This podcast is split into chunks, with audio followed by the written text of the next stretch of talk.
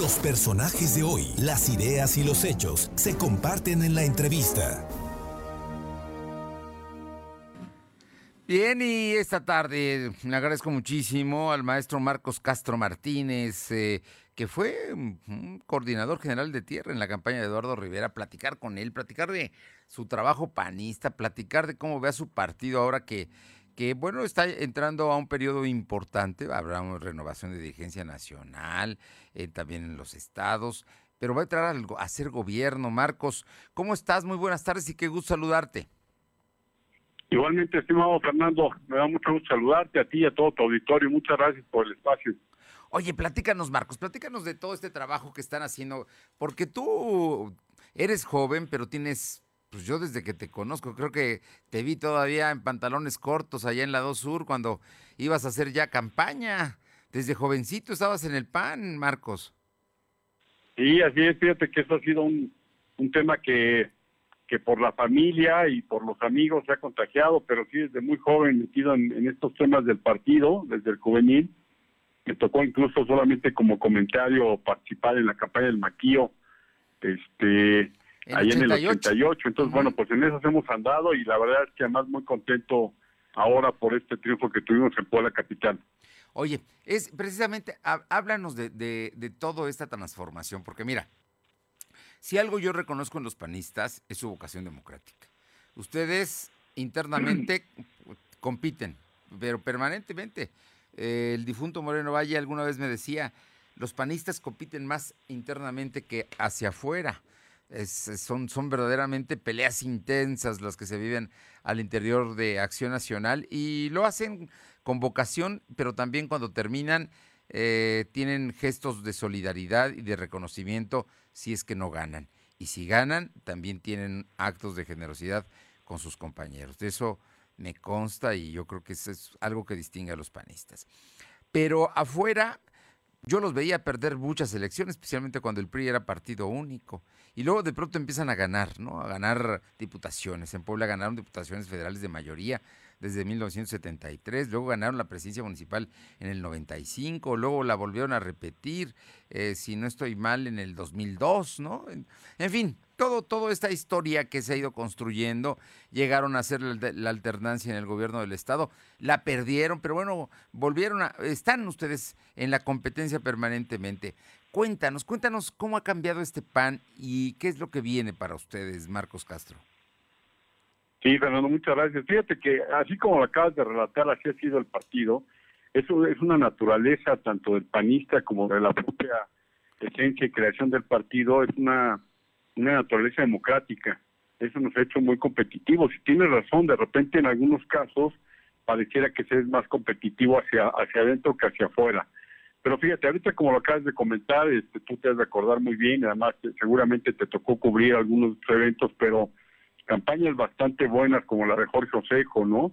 La de Villa Escalera incluso. No, bueno. Este, en donde... No me digas, las, las dos las viví. Las dos las viví y, y, yo tenía, trabajaba en la redacción de cambio que estaba junto a las oficinas del PAN. O sea que los veía salir a trabajar y los veía regresar en, en duras, duras jornadas que, que tenían los panistas. Y en ambas, a pesar de buenos candidatos, perdieron eh, yo entiendo perfectamente que ustedes acusaron fraude electoral en las dos, concretamente este, pues en la de Villa Escalera, ¿no? Que fue un escándalo importante. Y la de Jorge Osejo también me tocó verlo, eh, pues ver cómo, cómo de alguna manera quedaba fuera de la contienda después de haber sido un gran candidato. Pero eso nunca los arredró. Regresaban a la siguiente elección con ganas, con candidatos, eh, a lo mejor sin recursos, pero con muchas ganas de competir, Marcos. Sí, sí, así es. Y fíjate que, yo también creo que ha sido parte de este proceso que hemos vivido en el PAN y que implica, como todos los partidos, un crecimiento en visión no solamente doctrinaria o, estatutaria, ¿no? Como es el caso del PAN, sino también en la visión electoral. Fíjate que esto que acabas de comentar es muy importante. Hay, hay, ha habido una discusión muy, muy fuerte dentro del partido desde hace muchos años, no es nueva y, en la cual, este, bueno, pues desde la lógica de los fundadores era, el PAN era una escuela de ciudadanos, ¿no? Eh, preparaba a ciudadanos para que cuando llegara el momento de asumir el poder en alguna posición, este, pues tuvieran toda la conciencia de la responsabilidad ciudadana, del orden ético, de la propia administración pública, del debate en, las propias eh, cámaras de diputados. Este tipo de lógica es la que el PAN tuvo desde su creación, pero conforme fue creciendo el PAN también llegó justamente esta visión que tiene que ver con la parte meramente electoral. Es decir, un partido político que no genera votos, pues eh, su razón de ser empieza a perderse. Y en esa lógica el partido ha crecido, ha crecido mucho, yo te podría decir incluso eh, eh, abundando un poco sobre los ejemplos que nos ponías cuando se gana con Gabriel Hinojosa, justamente esa elección en 95, posteriormente con Luis Paredes. Y, fíjate que hay algo muy interesante que de repente se nos, se nos olvida. La verdad es que sí hemos ido creciendo como partido en ambos sentidos. Pero en la parte electoral, justamente cuando Eduardo Rivera fue presidente del PAN en el 2006, en esta elección tan, tan competida que fue la de Felipe Calderón a la presidencia de la República, el presidente del partido en ese momento era Eduardo Rivera. Eh, tu servidor era secretario de organización en este comité estatal y una de las cosas que logramos es lo que no se ha logrado en la historia del partido en Puebla. Se ganaron 12 diputaciones federales, se tuvieron cuatro senadurías, te has de acordar, sí. la propia senaduría de Rafael, la de Humberto Aguilar Coronado, la de Jorge eh... Osejo y también la de Ángel Alonso Díaz Caneja una, una cuestión histórica para, para la realidad del partido en Puebla. Y de ahí bueno vino justamente la propia la propia elección de Rafael que también fue una elección muy importante.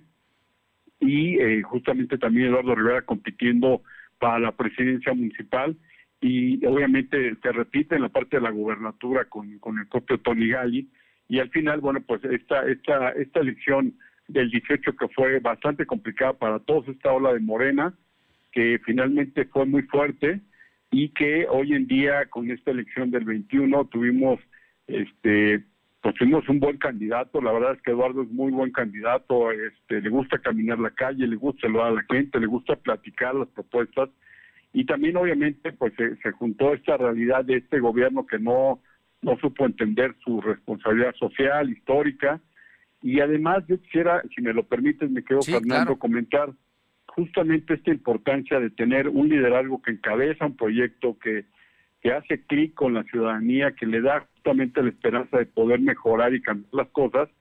Y, y en este caso, en el caso específico de Puebla Capital, pues con un panismo muy, muy fuerte, con un panismo eh, animado, motivado, dispuesto a salir a la calle a convencer a la gente y que logramos justamente esto de una votación histórica, también nuevamente uno de los, de los candidatos a presidentes municipales más votados en el país, con una diferencia de 20 puntos porcentuales. Este, la verdad es que ha sido una muy buena elección y nos parece que eso es algo importante, obviamente para, para Eduardo Rivera, para todo el equipo que estuvimos acompañándolo y sobre todo para el Partido Acción Nacional en Puebla. Oye, te pregunto, Marcos, eh, hay, hay un asunto que es muy importante. Estamos hablando con Marcos Castro, dirigente, eh, eh, integrante de la campaña de Eduardo Rivera. Pero te lo pregunto porque tiene que ver con algo que le oí a Carlos Castillo Peraza, que fue dirigente nacional de tu partido, y que decía, no solamente no ganemos el gobierno y perdamos el partido. ¿Qué garantiza que los panistas no pierdan el partido, Marcos? Mira, fíjate que eso, eso, es una, y efectivamente Carlos Castillo Peraza lo, lo resumió muy bien, Sí. porque es un tema de manera permanente y, y bastante difícil. Cuando se tiene justamente el propio, el propio gobierno, se tiende a descuidar al partido o se tiende incluso a tratar de volver al partido una especie de, de apéndice del gobierno. Es algo que no puede pasar. Lo que creo y, y que lo hemos visto a través de la experiencia y de los años es que se tiene que guardar justamente un equilibrio entre las dos instituciones y el partido tiene justamente que también difundir y decir qué es lo que está haciendo el gobierno, lo que está haciendo mal, para poder estar justamente en concordancia con la ciudadanía. La naturaleza del partido, como lo comentaba hace un momento, es una naturaleza ciudadana. Por eso a veces los panistas somos tan críticos, incluso con nuestros mismos gobernantes. Pero en esta lógica lo que hemos visto es que funciona muy bien, tiene una postura de equilibrio entre las dos instituciones. El, el gobierno haciendo su trabajo, resolviendo las cosas de los ciudadanos, administrando los bienes de los ciudadanos, y un partido también formando y capacitando a su gente, pero también estando al pendiente de que su gobierno esté dando resultados justamente para poder volver a pedir nuevamente el voto, ¿no? Que esa es la parte fundamental, el equilibrio entre las dos instancias. Pues Marcos, retos enormes tienen por delante los panistas. Estoy seguro que habrá más oportunidades de platicar contigo. Y, bueno, pues ahora los panistas van, a, van a, un momento muy importante. Y lo importante es, en todo caso, que como partido no se fracture, que continúe más adelante eh, unido, que ha sido una de las características de ustedes. Y de veras, ¿eh? yo, yo fui desde hace muchos años, creo que todavía no, no estabas en funciones, pero me tocó ver las asambleas de los panistas disputar y unos discursos tremendos que se escuchaban entre en, en contra de ustedes mismos y al final quien perdía abrazaba, daba la mano y mostraba la generosidad, que es una de las características que como tú dices es aprendizaje de ciudadanía. Sí, así es. Y fíjate que siempre fue característico después de, como lo acabas de mencionar, después de cada asamblea salían los contrincantes, se daban la mano y todo el mundo nos íbamos a la, a la propia campaña. Hoy en día ese es uno de los grandes retos que tiene el partido, conciliar, reencontrarse, eh, volverle a dar el valor a la militancia para que pueda tomar decisiones hacia dentro del partido. Me parece que eso es fundamental. Eh, yo de manera permanente he venido recorriendo el Estado y es una de las cosas que más ha pedido la, la militancia panista y justamente lo que, lo que necesita hoy el partido es fortalecerse, no solamente en la parte de gobierno, sino también en la parte electoral, pero también en la vida interna del PAN. Retomar esa esencia, esa mística panista, tener capacidad también de tomar decisiones en la parte electoral, pero fundamentalmente poder darle vida a la vida interna del partido, perdón, eh, aumentar la vida interna del partido y con eso lograr que haya justamente ese orgullo panista, que hoy en Puebla Capital lo vimos, eh, la mayoría del panismo miembros activos como los conocemos, simpatizantes, se sumaron a la campaña de manera voluntaria, estuvieron haciendo, tocando puerta por puerta, entregando trípticos, esta lógica que es de compromiso con, con el partido, pero también con la ciudadanía. Marcos Castro Martínez, panista de toda la vida. Muchísimas gracias por estos minutos. Al contrario, estimado Fernando, te agradezco mucho el espacio, te mando un abrazo, un saludo a todo el auditorio y ojalá podamos nuevamente volver a platicar. Seguramente así será. Gracias.